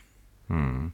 Wobei die Geschichten kommen ja da auch von außen. Ne? Also Oliver Bierhoff ist nicht mehr Teil des äh, deutschen Fußballbundes, kriegen die kriegt ja jeder mit. Also deine Frau, deine Mädels ja, ja, ist, ja, ist ja klar. Also ja, das ist. Da kann man das, sich ja, äh, ich glaube, das ist dann immer ist zumindest mir von, von den Kindern nicht rangetragen worden. Ähm, natürlich guckt jeder oder es wird mal was gesagt, aber es, ich weiß es vom Jürgen Klinsmann mal, dass es hart für ihn damals als Bayern-Trainer war, auch für den, für den Sohn in der Schule. Da gibt es natürlich so harte Dinge, äh, habe ich noch keine Berichte zu Hause bekommen. Hm. Ja gut, das ist natürlich oder wäre ja das Schlimmste, wenn das dann wirklich abstrahlt auf das persönliche Glück der Familie oder gerade der naja. Kinder, die das dann vielleicht noch gar nicht so richtig einsortieren können. Wenn wir so ein bisschen nach vorne blicken, Oliver, ich finde das super spannend, die Einblicke, die du uns da gewährst. Jetzt blicken wir ein bisschen voraus. Ich habe äh, oder wir haben mal im Rahmen unserer Vorbereitung zwei äh, Vorwörter von dir von zwei Büchern uns angeschaut. Das eine äh, ist aus Kicken wie die Profis, da bist du noch sehr skeptisch und äh, was so die Zukunft angeht, äh, da geht es so ein bisschen um Ausbildung, äh, wer sich wie entwickeln kann oder nicht. Und dann gibt's ein Buch, das heißt Next 2030. Mhm. Da startest du mit den Worten, wir sind Weltmeister. Da geht es so ein bisschen um KI, um äh, all das, was den Fußball noch einholen wird. Ähm, warum fällt das so unterschiedlich aus, deine, deine Perspektiven mhm. äh, für, für Deutschland in den unterschiedlichen Vorwörtern? Ja, es ist immer, es ist dann immer recht schwer. Ich, ich glaube, das ging jetzt, sind natürlich zwei total unterschiedliche Bücher und natürlich möchte Absolut, man auch ja. irgendwie das Buch, sagen wir mal, die Richtung des Buches unter, unter, äh, unterstützen und, und diese Richtung ansprechen. Es ist recht schwer, äh, und das kann man natürlich jetzt in so einem Gespräch leichter machen, diese, ähm, diese Gegensätzlichkeit trotzdem zu akzeptieren. Also es, es gibt ja so ähm, einen, äh, einen bekannten, bekannten amerikanischen Basketballcoach, der hat mal gesagt, be quick, don't hurry. Und das ist so ein bisschen, also schnell sein, aber nicht hetzen. Ähm, und das finde ich ist bei mir häufig missinterpretiert worden, dass wenn ich. Ist das Coach K, den du da. Nee, nicht Coach K, sondern. Äh, Noch ein anderer. Der, wie heißt der bekannteste? Fällt mir jetzt gerade nicht ein, der bekannteste Basketball-Coach von UCLA. Hat zehn Jahre gewonnen. Also die Ikone, der ist jetzt allerdings vor fünf Jahren gestorben mit 90 oder so. Also der, ähm, ach, es ist eigentlich der, für jeden Trainer ist es der, dass wenn der jetzt nicht einfällt, ist Wahnsinn. Aber. So, uns hören ja viele Leute zu. Wer, wer weiß es, welchen, welcher Coach äh, ist gemeint hier, damit wir das. Genau, gleich, ja, äh, könnte man so ein Quiz machen. Also wer, ähm, wer ist es? Weiß es jemand? Äh, ich kann gleich hinten ans Regal gehen und äh, nach dem Buch schauen, weil ich, weil, ich, äh, weil ich zwei von ihm gelesen habe. Keine, keiner sagt was, keiner sagt was. Okay, kein Problem. Aber dieses, äh, und das kommt ja auch ein bisschen Richtung Zukunft. Ähm, es wird ja immer so ausgeschlossen, ich kann nicht kommerziell denken und traditionell denken. Ja, ich kann nicht, äh, und das war jetzt zum Beispiel bei diesem Next-Text, das ja so ein bisschen auch zugespitzt in die Zukunft ist, mhm. habe ich am Ende noch so einen Satz dann hingeschrieben, ja, äh, ähm, aber am Ende wird immer der Mensch entscheiden, weil ich natürlich, wenn du dann so einen Text liest, sagst du, boah, der Bio will jetzt den Fußball automatisieren. Ich glaube einfach, ähm, äh, und das ist, ich glaube an viele viele Basics, ja, auch was jetzt die Fußballentwicklung angeht, ja, sage ich, ja, wir müssen mit der, das sage ich, ich muss die Technologie nutzen, ich muss aber auf der anderen Seite auch all die Dinge pflegen, die eigentlich ähm, auch, auch äh, den Fußball stark gemacht haben, von der Tradition über die einfache Ansprache. Ja, ähm, habe jetzt zuletzt mit jemandem gesprochen, der dann auch mal von Horst Rubesch nochmal gesprochen hat. Und ich glaube, die Stärke von Horst Rubesch ist, dass er die Dinge sehr aufs Einfache runterbricht. Und ich glaube, ein Problem ist gerade im Fußball häufig, dass es zu viel wird und zu kompliziert ist. Also wie kriege ich diesen Mix ja zwischen ich nutze die Technologie, ich nutze die Analysen und gleichzeitig sage ich trotzdem nur eine, zwei banale Dinge an, an den Spieler. Ähm, und deswegen ist es, ist es eigentlich, glaube ich, recht unterschiedlich. Und, und es hängt ja auch dann immer wieder von, ähm, also mein, meine Sichtweise auch äh, davon ab, wen du vor dir hast. Wenn du natürlich ein Kind, einen Jugendlichen da hast, den musst du begeistern, den musst du einfache Dinge sagen, den musst du nicht überwältigen. Und selbst bei den Profis, ja, hast du Spieler, die kannst du vollschustern mit Daten, die sind interessiert, die wollen so studieren. Und bei anderen ist es kontraproduktiv, wenn du ihnen noch zehn Daten vorlegst, sondern den brauchst du einfach nur sagen, du, versuch mal eher, eher bei den Angriffen die und die Bewegung zu machen oder die oder die Position einzunehmen. Also ich finde ja, es geht ja nichts über die Gruppe. Ne? Also äh, wenn du die nicht zusammenkriegst, ist das vielleicht das, was im Moment so ein bisschen fehlt, was du sagst? Also diese Einfachheit bei der Kaderzusammenstellung und dem Potenzial, was wir haben, dass, dass wir es nicht schaffen als, als Team, es ist jetzt ganz romantisch und ganz mhm. klischeehaft, ich weiß, aber aufzutreten? Naja, du musst schon als Team, ich glaube, das Team ist immer wichtig. Das bedeutet nicht, dass du elf Freunde bist. Das, das, das gibt es nicht mehr, ja, aber als Team kannst du ja trotzdem auf, ähm, auftreten und ein gemeinsames Ziel haben. Ähm, das, was ich gesehen habe und was, äh, was Julian Nagelsmann ja zuletzt auch gesagt hat, ist, die Jungs kommen gut miteinander aus, das sind tolle Charaktere. Ähm, man hat so den Eindruck, dass sie trotzdem auf dem Platz schwieriger zusammenfinden. Und gerade wenn es natürlich schwierig wird, jeder mit sich beschäftigt ist und eigentlich dann die Aufmerksamkeit auf sich hat und sie miteinander dann auf einmal nicht mehr, also man sagt immer so kommunizieren, als ob die jetzt nicht miteinander reden würden, aber es, man merkt, dass sie verlieren sich untereinander. Und dann verliert man den Faden und dann verliert man auch teilweise die Ordnung oder die Vorgaben, die der Trainer gegeben hat, weil man natürlich etwas bewegen will, aber es sind dann immer nur Einzelaktionen und die misslingen dann. Und das, ähm, das finde ich, ist wichtig, dass sie, also wenn man sagt, so als Team zusammenfinden, bedeutet es ja, ja auch äh, auf sportlicher, auf in dieser Abstimmungsebene, weil ich, so charakterlich kommen die, glaube ich, alle gut miteinander aus. Aber was ist es dann, wenn wir jetzt das Spiel gegen Österreich uns nochmal vor Augen führen? Also ist es so einfach wie Einstellung oder warum funktioniert das im Moment nicht? Ja, das habe ich mich auch häufig gefragt, weil du natürlich ähm, die Qualität haben wir ja in den Reihen. Ähm, es fehlt eine gewisse Sicherheit, es fehlt eine gewisse Ruhe und äh, das aufeinander abgestimmt sein, was natürlich bei der Nationalmannschaft noch mal schwieriger ist. Ähm, ich weiß, ich habe auch häufig, auch bei Yogi oder Hansi, habe ich gedacht, naja, wie viel müssen wir wechseln? Häufig ist es ja auch schwer. Ich habe die Diskussion mitbekommen. Dann hat der Yogi gesagt, so, wir bauen jetzt auf den Spieler und beim nächsten Mal war er wieder verletzt, ja, oder er hatte eine Krise. Also es, es, es, ich finde, es hat sich jetzt in den letzten Monaten oder auch Jahren ja auch nicht so eine so eine ganz klare Linie raus oder Struktur rausgestellt, auch aufgrund der Leistung, ohne dass der Trainer das, das äh, jetzt sagen wir mal entscheiden musste, sondern dass einer sagt, so, ich bin jetzt hier Stürmer, ja. Und mein Füllkrug hat natürlich jetzt viele Tore gemacht. Und jetzt mache ich so viele Tore, ich, komm, ich kann gar nicht raus. Ja? Also ich bin schon mal ein Fixpunkt in dieser Mannschaft. Und das hat sich in, ähm, in den Jahren nicht ergeben. Und ich glaube, ich hoffe, dass das dann vor der EM passiert. Und da, glaube ich, ist eine gewisse Einfachheit wahrscheinlich hilfreich. Du weißt ja, wie es geht, wie man Europameister wird. Ja, wartest du mal ein bisschen ab, guckst, wartest du mal ab, bis du reinkommst und dann so läuft es. Ja, ja, aber das war, klar, so Turniere sind immer eng und im Nachhinein auch 2014 hätten wir wenn, ich habe mal überlegt, ob ich so ein Buch schreibe, 2014, auch mal ganz andersrum. Also man scheidet dann aus und wie dann alles, alles schlecht gesehen wird, ja, was, was eigentlich da passiert ist, was man hinterher als positiv bezeichnet. Ne? Und in so Turnieren hast du immer kritische Momente. Das war ja eigentlich bei mir immer auch so ein bisschen so der Hoffnungsträger, sowohl 2018 wie 2022, wo du gedacht hast, äh, also auch 2018, wir haben die Schweden in Unterzahl 2-1 geschlagen. In der letzten Minute. Mhm. Also, wo du sagst, jetzt muss es ja so eine Entwicklung in der Mannschaft geben, das gibt ja so einen Schub, jetzt beginnt das Turnier. Ja.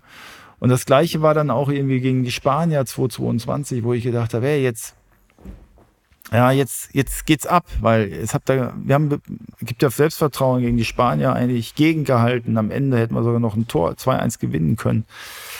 Ähm, und das haben wir komischerweise nie so als Vertrauensschub äh, dann aufgenommen und äh, eigentlich eine Serie hingelegt.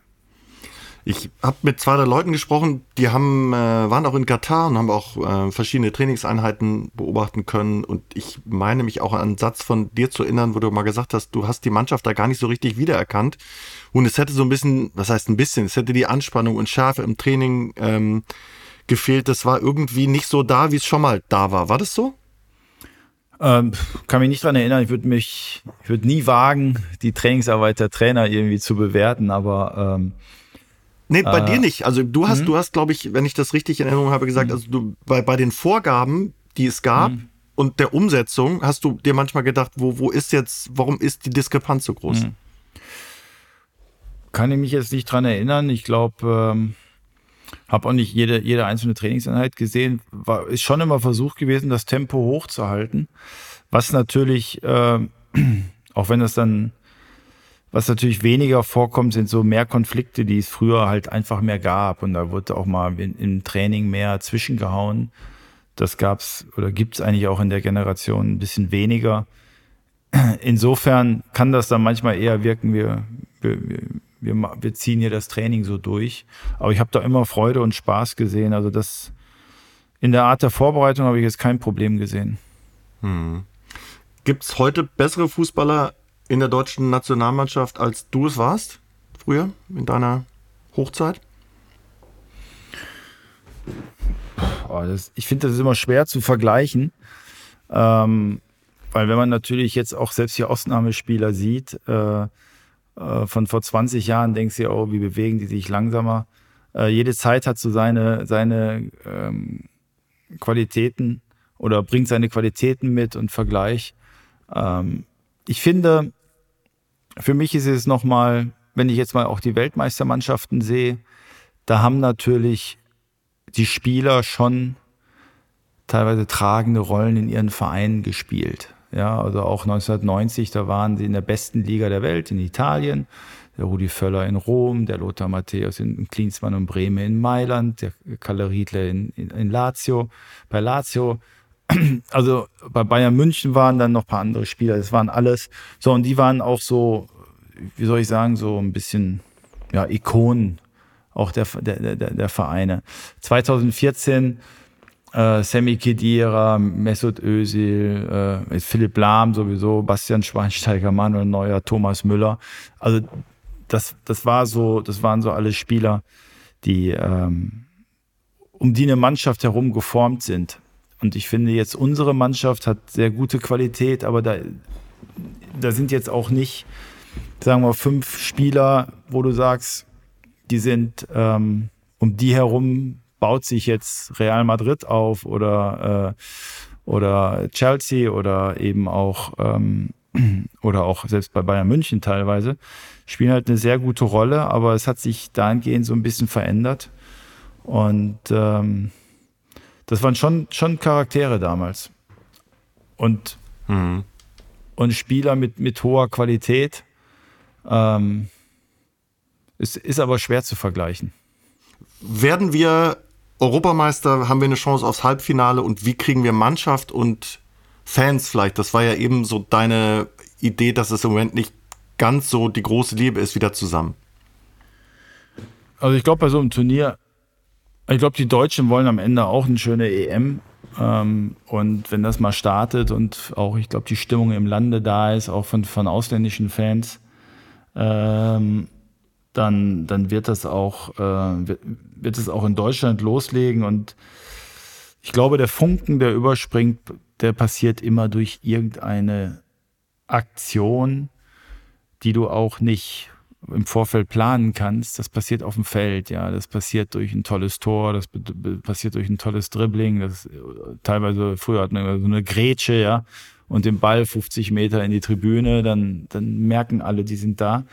Also ich glaube, ähm, das passiert. Man muss halt, man muss diesen Menschen oder den Fans durch diese Aktion, durch ein tolles Tor, durch einen guten Start, vielleicht auch einen ersten, einen klaren ersten Sieg im Spiel, auch die Hoffnung geben und den Glauben, dass da was passieren kann. Mhm. Und dann geht diese Energie ähm, verbreitet sich, glaube ich. Ne? Dann kommt auch die Freude, dann sind die Fans untereinander wieder auch Freunde und sagen, komm, wir wollen zusammen gucken. Ja, das wird jetzt äh, wird jetzt ein tolles Spiel und ähm, das überträgt sich dann auch an die Mannschaft.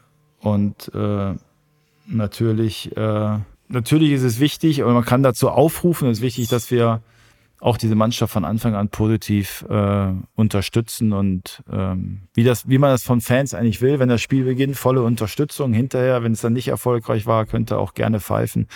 Aber während dem Spiel und während dieser Zeit auch äh, bitte unterstützen. Hm. Ist ähm, Julian Nagelsmann eine gute Wahl für Deutschland und für die Mannschaft? Ja, absolut. Ist ein absoluter Top-Trainer. Ähm, ist auch gut, dass er mit dem Rudi Völler jemanden an der Seite hat, der sagen wir, langjährige Erfahrung hat, sowohl im Verein, aber natürlich auch weiß, was ein Bundestrainer dann mal so mitbringen muss. Äh, so Verbandstrainer ist halt doch nochmal eine andere Aufgabe als, äh, als Vereinstrainer. Ich glaube, das wird ihm wahrscheinlich auch nochmal hin und wieder äh, nerven und jucken, dass er dann eben nicht an den Leuten arbeiten kann, sondern jetzt wieder mhm. warten muss bis März. Aber ähm, Nein, absolut. Er hat, äh, was ich auch gehört habe, gute Ansprachen. Die Messages äh, oder das Verständnis auf dem Platz ist auch gut. Und ich glaube, wenn er dann auch die Zeit hat in der Vorbereitung, die, die wichtigen Dinge anzusprechen, dann, dann ist das so. Ich hätte ihn auch verpflichtet. Was, ich will nicht sagen, raten ist das, ist das Falsche jetzt, aber was würdest du ihm mitgeben, vielleicht so als, als Mantra, was man sich immer wieder vorsagen muss, wenn man für den DFB arbeitet, Tag für Tag? Sei geduldig. Ja, als, Trainer, als, als Bundestrainer, ich glaube, gibt ja zwei ganz wichtige Personal, Personen im DFB. Das ist der Präsident und der Bundestrainer. Und die haben immer eine herausragende Position. Ähm, ich würde ich würd ihm raten, ähm, voller Fokus auf die EM, auch in der Vorbereitung, äh, einen guten Geist, Spirit in der, in der Truppe, äh, sowohl mit seinem Betreuerstab, Trainerstab wie auch äh, Spielern dafür zu sorgen, ähm, klare, einfache Dinge anzusprechen und anzugehen. Ähm, bei so einem Turnier, glaube ich, ist es am Ende wirklich gerade als, als Bundestrainer wichtig, eher die richtige Konstellation zu finden, die richtige Stimmung, die, richtigen, die richtige Auswahl von Spielern. Wenn das passt, müssen den, den Rest die Spieler machen. Hm. Du hast bei Felix und Toni Groß im Einfach mal Luppen Podcast, eine äh, sehr hörenswerte Folge, auch gesagt, äh, bei solchen Spielern wie Lahm und Groß wusstest du immer, dass abgeliefert wird. Also auf die konnte man sich einfach hundertprozentig verlassen. Haben wir die im Moment vergleichsweise? Ja, man muss leider sagen, zumindest in der Nationalmannschaft ist es, ist es äh, nicht ganz so. Ne? Also wir haben hohe Qualität, ähm, aber das, was wir jetzt eigentlich über auch vier Jahre haben vermissen lassen, war unter anderem auch eine Kontinuität in den, in den Leistungen, in den Ergebnissen oder vielleicht auch eine gewisse Souveränität als deutsche Nationalmannschaft Dinge zu machen. Aber so eine, so eine Zeit der EM ist dann ja auch begrenzt, überschaubar. Also das, da habe ich schon Hoffnung und Vertrauen, dass das geht. Mhm. Da habt ihr auch drüber gesprochen, dass Hermann Mayer bei euch war, ähm, der zur Mannschaft gesprochen hat oder besser gesagt ja so ein bisschen erklärt hat, wie seine Karriere verlaufen ist. Ein Satz von ihm war, glaube ich, er war nur zwei Rennen wirklich mal hundertprozentig fit. Die ganzen anderen hat irgendein etwas gefehlt und er hat trotzdem abgeliefert. Könnte ein Motto der EM sein, ähm, es muss nicht 100% stimmen, um 100% Leistung zu bringen. Kann das drüber stehen? Absolut. Das ist total wichtig. Ich glaube, das ist eine Problematik, die wir generell im Fußball haben. Ähm, durch die Professionalisierung und natürlich die hohen Ansprüche. Ähm, und wir haben es ja selber auch gemacht. Du machst dir über tausend Dinge Gedanken, ob der Rasen rechts oder links rum gemäht ist und geschnitten ist und wo die Sonne steht. Ja. ähm, ich finde, natürlich, wenn man professionell arbeitet, soll man sich darüber Gedanken machen. Es soll aber keine Entschuldigung oder Begründung sein, dass man deswegen sein Training nicht richtig durchführen kann. Und wenn man sieht, wo, wie teilweise andere Sportler in anderen Sportarten auch trainieren, ja, äh, oder mit, ähm, sagen wir mal, Hindernissen leben müssen oder eben auch andere Gegebenheiten haben, dann glaube ich, könnte man auch an der einen oder anderen Stelle auch sagen, das ist euch schon zuzumuten, ja, oder mehr ging nicht, ja, und äh, das heißt aber nicht, dass man, dass man nicht richtig trainieren kann oder die, die Leistung abrufen kann. Und ähm, und das ist, ähm, das wäre bei der EM, würde ich eher sagen, so, es muss nicht hundertprozentig sein, sondern auch, egal was kommt, 100 Prozent geben. Hm. Es gibt keine Entschuldigung. Wir haben drei schöne Rubriken. Da du ja jetzt ganz frei bist, Oliver, kannst du uns jetzt die erste Elf nennen, die du ins Rennen schicken würdest? Das ist, äh, das ist nett, aber da bin ich zu nah dran an den Jungs, ähm, dass ich mir, also da habe ich bei vielen Dingen, habe ich mich natürlich wahnsinnig schwer getan und ähm, also es fängt ja schon bei den Torhütern an, ja, also wo du sagst, äh, haben, wir, wir, haben da eine riesen Auswahl von tollen Torhütern. Also die Rubrik ist schön, aber ähm, da würde ich immer, fragst du mich nochmal kurz vorm Turnier. Auf jeden Fall. Jeder hat so seine kleine Ausrede von den acht ja, genau. Ach nee, das kann ich jetzt nicht, ich bin doch der Präsident. Apropos Präsident, bei dem waren wir ja zuletzt, das war unser letzter Podcast mhm. bei Bernd Neuendorf. Und wir geben ja mal eine Frage weiter oder bitten den vorherigen Gast, dem nächsten Gast, eine Frage zu stellen. Und äh, es war ähm, seine Frage, oder ob du dir zutrauen würdest oder könntest, äh, aus 60 Yards ein Field Goal äh, zu erzielen, auch jetzt im Rahmen deiner neuen Tätigkeit als Berater. Äh, ich habe es ehrlicherweise noch nie gemacht. Äh, ich habe geworfen, das kann ich auch, auch nicht so gut. Also 60 Yards werde ich nicht schaffen. Das können schaffen ja schon die Profis kaum. Ja, also, ist so eine, das ist so gerade die Grenze, ne? So ja, 55 Meter also ist schon. Ich, wenn er 40 gesagt hätte, hätte ich noch gesagt, selbstverständlich. Aber bei 60 würde ich mal verneinen. Wir, wir, machen mal einen Test irgendwann. Aber du berätst die New England Patriots jetzt, also gerade mhm. hier in dem Raum. Ähm, ist das so quasi eine Weiterentwicklung deines Horizontes und genau das, was du jetzt brauchst? Ich weiß ja, dass du viel äh, in den USA warst, ja. dir da auch viele Sachen angeschaut hast. Ja, ähm, ähm, auf jeden Fall. Ich, für mich ist das total spannend. Einmal bin ich natürlich schon seit 15 Jahren äh, so Football-Fan, was übrigens viele Fußballer und äh, auch Sportdirektoren sind. Finde den Sport echt spannend und ähm, ist auf der einen Seite natürlich äh, schön für, für so eine renommiertes Franchise wie die New England Patriots sind, glaube ich, die viertgrößte Franchise in der Welt mit, mit, mit einer Bewertung von sieben Milliarden ähm, zu arbeiten, aber natürlich auch eine Riesenchance da, auch nochmal ein bisschen in das amerikanische Wesen reinzuschauen, in die Vermarktung, wie es läuft. Äh, das, was sie in Deutschland und in Schweiz und Österreich machen, ist ja noch überschaubar und begrenzt. Also es ist dann ein bisschen verkehrt rübergekommen. Das ist ja kein 360-Tage-Job, sondern äh, es ist halt ein, ein, wichtiger Auslandsmarkt, der, der halt auch von der, von der NFL Europe und äh, auch vorangetrieben wird. Ähm, aber für mich halt auch eine große Chance, immer mal nach Amerika zu schauen. Die haben ja auch einen Fußballverein, die Revolution. Sie haben ein WM-Stadion, äh, was auch interessant ist. Also ich glaube, da gibt es viele Ansatzpunkte, die man in Zukunft auch zusammen besprechen kann. Mhm. Spannend in jedem Fall. Also mhm. äh, die NFL, wie sie es machen, wie sie es vermarkten äh, was Spirit heißt und äh, das ist schon äh, außergewöhnlich, wenn man sich das mal anschaut. Also die erste Rubrik äh, konnten wir nicht so ganz erfüllen. Die zweite ist mhm. die drei Fragen, die dir am häufigsten gestellt werden, wenn du Menschen triffst oder Menschen dich ansprechen. Äh, Familie klammern wir jetzt mal aus. Ähm, was, was, äh, also nach der Floskel, äh, wie geht's Ihnen, Herr Bierhoff? Was kommt dann so? Ja, aktuell, was machst, was machst du jetzt überhaupt? Dann, ähm, also das ist die nächste Frage, was machst du jetzt überhaupt? Und ähm, was ist denn da mit dem DFB los? Mhm. Das ist auch die nächste. Und äh, antwortest, noch, antwortest du dann drauf oder, oder ähm, sagst du dann einfach nur, ja, ja, es ja. geht schon?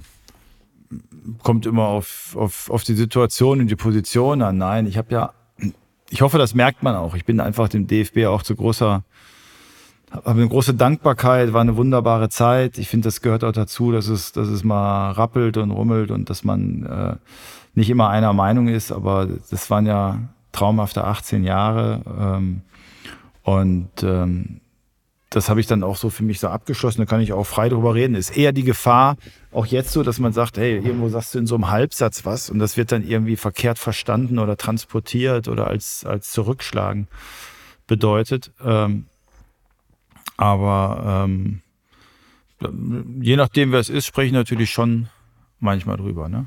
Mhm. Und dann kommt manchmal eine Frage, wie hältst du dich denn fit? Das ist auch nochmal, weil ich natürlich dann noch äh, jetzt noch nicht zugenommen habe, unterstehe. Also äh, Stand-Up-Paddeln, Tennis, Laufen? Äh, grundsätzlich versuche ich vieles zu machen. Also alles Mögliche. Mit Ball mache ich natürlich gerne alles. Aber Tennis, Laufen und ich, äh, Krafttraining. Wenn du älter wirst, brauchst du auch Krafttraining. Das, das lässt natürlich nach. Äh, ein bisschen Yoga. Also ich mache mhm. immer so einen Mix zwischen Cardio, äh, Krafttraining und Yoga. Häufig trainiere ich noch nicht mal länger als 40 Minuten. Da bin ich immer eher einer, der, also auch wenn ich laufen gehe, dann mache ich eher inter, kurze Intervalle und nicht jetzt eine Stunde irgendwo äh, durch den Wald laufen. Ähm, und es geht eigentlich. Hm.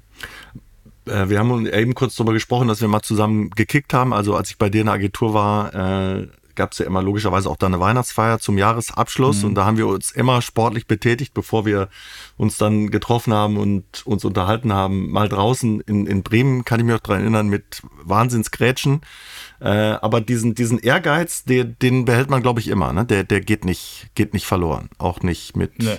60, 70. Der geht, äh, ist manchmal ein bisschen, ein bisschen schwer, wenn man mit Hobbyspielern spielt. ja, aber ich bin da noch äh, sportlich ehrgeizig. Also ich bin jetzt nicht ganz so verbissen, was man so. Äh, du bist ja aus Köln, was ich mal von Wolfgang Overath hier oder da gehört habe, der hat die halt alle zusammengestaucht. Äh, das bin ich nicht, aber äh, wenn ich was mache, mache ich es eigentlich gerne gut. Äh, hat nicht nur mit Sport zu tun, hat mit Karten zu tun und das ist irgendwie, dieser Wettbewerbsmensch äh, steckt natürlich in mir drin. Hm. Welche Schlagzeilen, letzte Rubrik, haben dich am meisten genervt, so in den, in den Jahren? War es dann auch Katar irgendwie eine Schlagzeile über die Binde oder wir schämen uns für euch oder wo, wo hast du wirklich gesagt, boah, das ist jetzt echt, das ist eine Nummer, das, das geht mir jetzt richtig auf den Keks? Also eher diese Thematisierung, Kommerzialisierung. Mhm. Alles, was damit verbunden ist, von die Mannschaft, von wie auch immer. Und du kriegst Dinge dann auch nicht mehr eingefahren. Äh, oder das ist dann irgendwie draußen und irgendwo ist dann das Bild. Also ich kann es faktisch sagen, wir haben 2018 weniger kommerzielle Dinge gemacht als 2014. Aber jeder behauptet es. Ja? So, so wie jeder es behauptet, naja, bis 2014 war es gut und dann kam nichts mehr.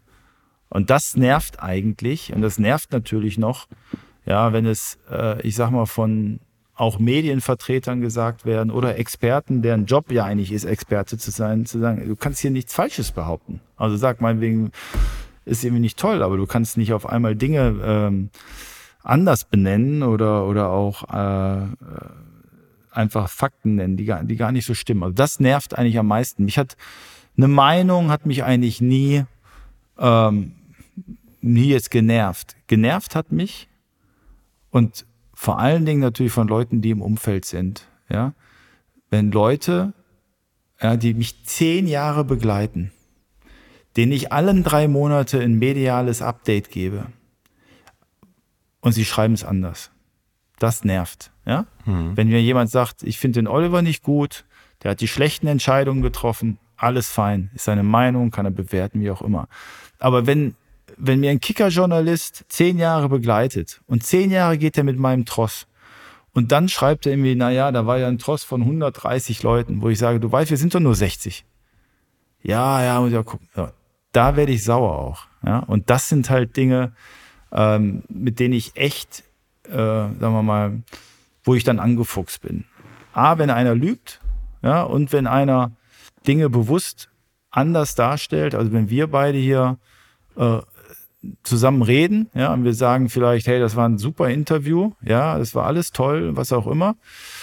Ähm, das Mikrofon hat am Anfang nicht funktioniert. Ja, und daraus sagst du dann, Bioff kritisiert Hellmann.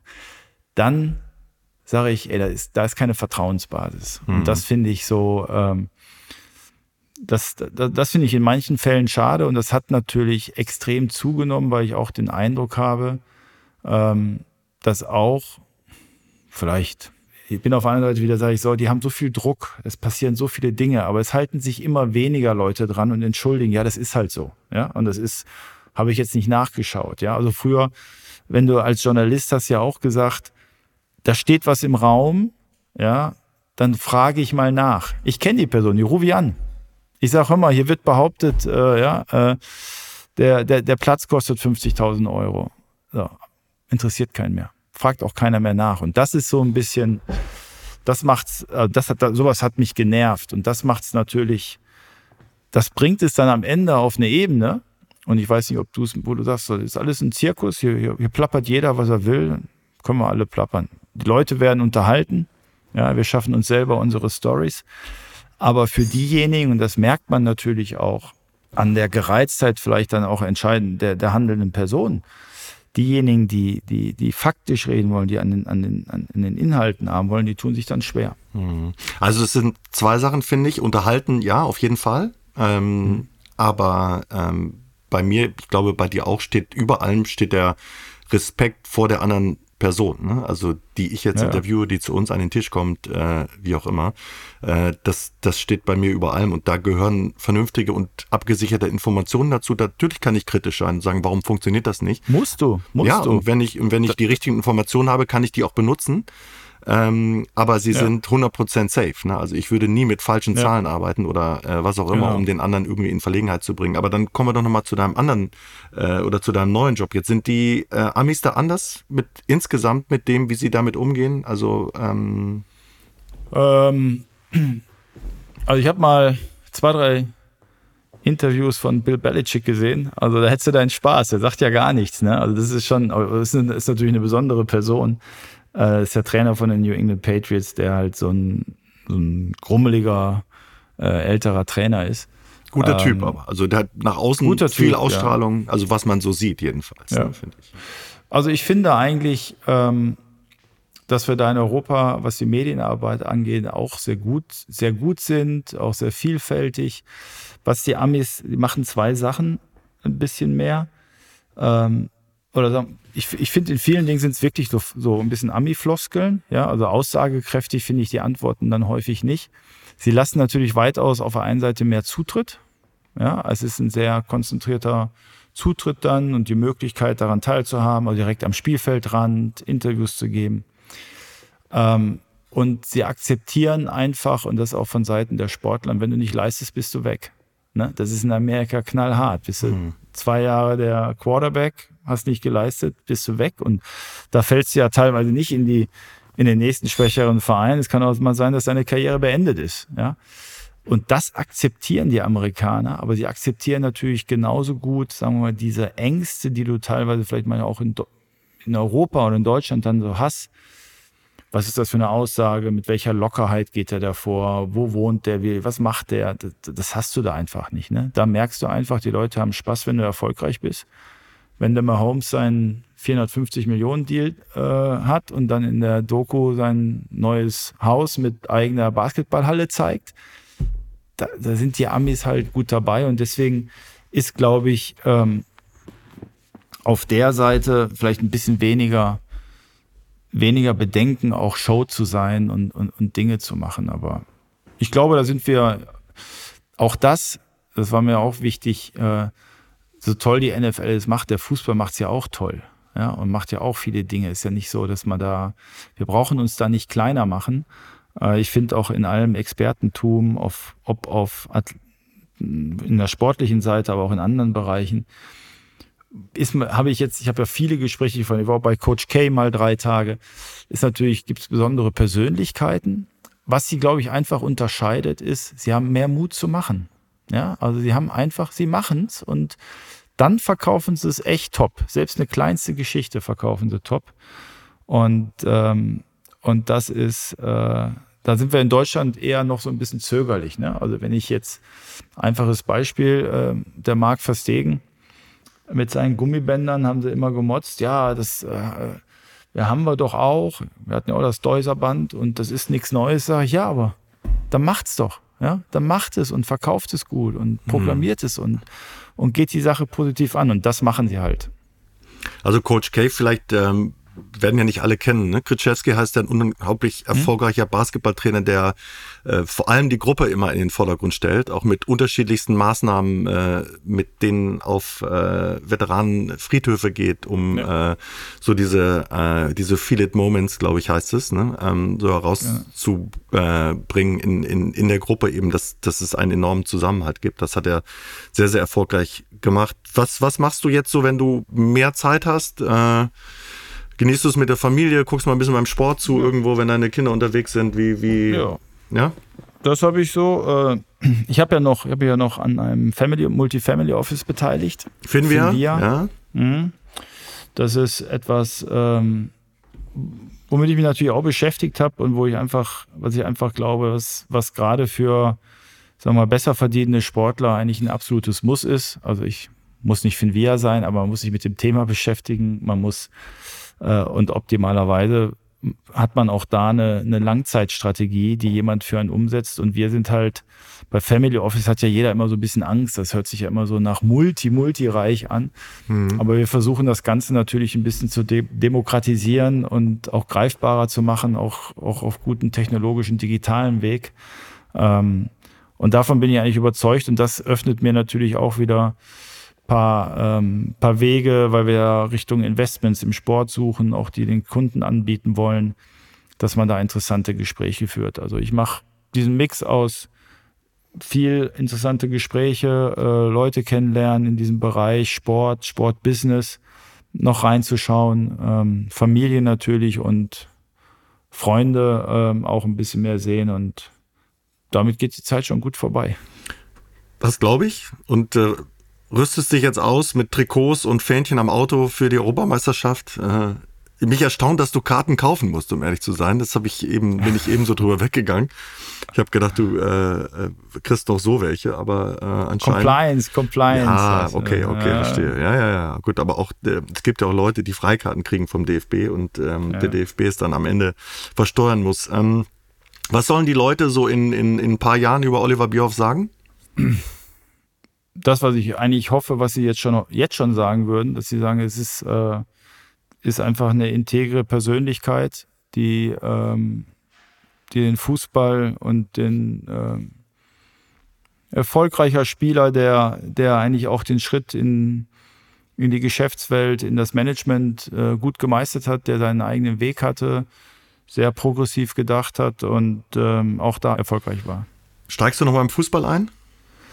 Äh, ich werde auf jeden Fall dem Fußball irgendwie trotzdem natürlich verbunden und nah sein. Ähm, ich würde es nicht ausschließen. Ich hatte jetzt für mich einfach wirklich dieses Gefühl, nach 18 Jahren nicht direkt wieder im Verein anzufangen oder im Verband. Ähm, was mal kommen mag, wird man schauen. Also es ist natürlich ist die, die Liebe und die Kompetenz im Fußball am größten. Ne? Das muss man, muss, man, muss man ja sagen. Also was soll ich jetzt mich äh, anderen Sportarten sind auch interessant, passiert ja auch viel und ich finde find, find es auch immer interessant, mich in andere Themen reinzuarbeiten, aber da liegt natürlich auch ähm, ja, viel Verständnis und auch, auch ein gewisses Netzwerk.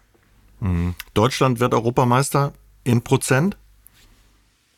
Ähm, 66 Prozent. okay, das ist viel. Das ist viel ja. in jedem Fall. Ja, okay. Aber du musst nicht wie Yogi Löw die ersten Spiele irgendwie alleine schauen, damit du äh, so ein bisschen für dich nee. abschalten kannst. Du bist da, du kannst da ein bisschen, bisschen offen. Da bin ich dann, naja. Okay, das ist gut. So, ähm, wir sind schon fast am Ende. Oliver, erstmal vielen Dank für deine, für deine Zeit und für deine Einblicke sowohl rückblickend als auch vorausschauend und äh, wir haben die Aktualität natürlich auch nicht außen vor gelassen. Unser nächster Gast ist Oliver Minzlaff. Mhm. Und äh, wir bitten ja immer den aktuellen Gast, eine Frage weiterzugeben an Oliver Minzlaff. Ich sehe schon, wie deine, wie deine mhm. Gehirnzellen arbeiten. ähm, was, ja. was würdest du ihn gerne fragen? ist ja ein besonderes Konstrukt ähm, RB, ne? wie, wie muss man ja, ja auch sagen. Ja, äh, ja also erstmal Kompliment für das, was er da mit, äh, mit Red Bull generell geleistet hat. Äh, ist, ist echt toll und ist ein gutes Beispiel, wie auch äh, Fußball kommerziell äh, erfolgreich funktionieren kann und auch 40.000 Leute trotzdem ins Stadion gehen. Ähm, ich würde vielleicht fragen, ich weiß, wie ehrgeizig er ist, ich weiß, welches Tempo er geht. Mich würde mal interessieren, wie ein ganz gemütliches Wochenende bei ihm aussieht. Das, die Frage gebe ich gerne weiter. Ich glaube, das gibt's gar nicht, um glaube ich auch nicht, aber. Ich, äh, vielleicht über Weihnachten irgendwie. Aber das ist äh, unsere Folge dann, die erste Folge wieder im Januar. Jetzt äh, ähm, machen wir erstmal eine kleine mhm. Weihnachtspause sozusagen. Und ich habe ganz am Ende habe ich noch eine gute Nachricht für dich. Ähm, die Leute, die im Hintergrund mithören, haben äh, recherchiert. Den Trainer, den du eben gesucht hast und wir zusammen nicht gefunden haben, hieß John Wooden. Kann das sein? John Wooden, ja, Coach John Wooden, ja klar. So, ja. Haben wir das auch noch geklärt. Oliver, vielen, vielen Dank für die Zeit. Ähm, mhm. Ich wünsche dir und deiner Familie alles Gute, ein äh, ähm, schönes Fest, guten Rutsch und alles Gute vor allem äh, für, die, für die nächsten Jahre und immer eine, eine, eine gute Hand im äh, Bereich Sport oder was auch immer du tust. Danke. Danke, danke. Und ich hoffe, wir sehen uns bald wieder. Auf dem Sportplatz. Auf jeden Fall, ne? Oder aus dem Center. genau. Danke, Oliver. Wo auch immer. Ja, wo, wo auch, immer. immer. Danke, ne? Danke, ciao. Okay, ciao. Das war Spielmacher. Spielmacher. Der EM-Talk mit Sebastian Hellmann. Eine Produktion von 360 Media. Neue Folgen gibt es alle zwei Wochen donnerstags. Überall, wo es Podcasts gibt.